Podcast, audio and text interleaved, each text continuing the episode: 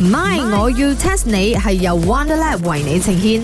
茶水榮好叻咩？好叻咩？I know 啊，you just came back from 呢個 Australia 嘛，所以得今日 public holiday 啊！你以為你唔使做啊？仲有你嘅 chicken rice 啊一直喺度坐住化妝啊？ 喂，我哦今日有訂丁嘛，哦，今日跌不化呢補假，佢都係呢個公共假期嚟。哦，你約咗個阿福啊？下一財啊，阿科係上個禮拜 嗰個，你有冇搞錯？要阿福唔好哦咩？阿福其實光光地頭咧，以後一定大富大貴梗嘅。係阿財啦，阿財咁多財，誒，要 both them 先，because 啊呢個茶水榮啱喺 Australia 翻嚟啊，我哋點樣都係要講下啲 Australia 嘅嘢嘅。點樣你喺 Australia 有識到美女冇？講真一句，見過好多人，冇一個比起我心目中嘅阿珍。哦，阿珍啊，no follow you go Australia 咩？之前咩都話我哋未正式拍拖噶啦，咦，咁多年咗啊，都仲係棘住喺嗰度啊，好係啦，悲佢咯你。曖昧咗十幾 年啊，都仲未告白到佢。 Chicken Rice 好心你講下佢啦，你叫佢學你半成就好咗。呢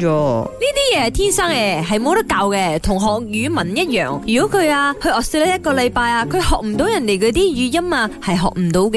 誒，你講到 language 呢樣嘢，唔係我要 test 你。 test 下你，test 下你唔係，我要 test 下你。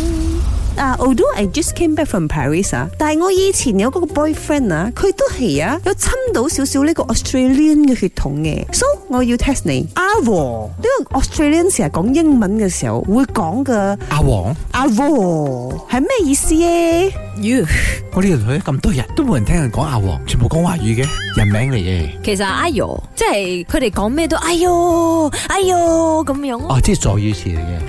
係啦錯啊錯啊，阿和佢係真係一個字嚟嘅，OK？啊，應該係咪咁嘅意思啦？最近你去嗰度玩得好開心啊，係咪？要要你啲阿和，哎要你啲阿和， No 啊，唔係咁嘅 意思 哦我就好似啊。變靚人咁樣，我咧真係就你個，就係 I go find you 阿和。 No 啊，呢個咪一樣係語助詞。哎呀，我最後同你哋講嘅意思啦，because 咧呢個 Australian 我講英文嘅時候出咗名係懶嘅，所以咧佢哋好多懶音。我好似香港人講廣東話咁， Yes, exactly。所以好多時候咧都會發明一啲自己嗰啲好懶嘅俚語，就譬如 hour，其實佢真正嘅意思係 afternoon，但係因為 afternoon 喺英文嚟講正式係有五個音節，so 呢啲 Australian 因為講慣懶音，佢哋係唔會咁勤力地成個字讀出嚟嘅，於是乎 hour 呢個神詞就出現咗啦。每當佢哋要約你 afternoon 去食 lunch，佢哋就講 Why don't we hour go have lunch 咧？即係下晝去食 lunch 咁樣咯。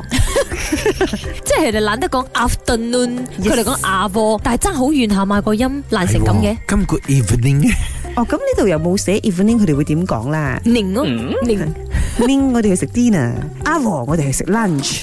唔係，我要 test 你係由 Wonderlab 為你呈現。Wonderlab 由內以外呵護你嘅肌膚，Be Iconic 綻放你獨特嘅魅力。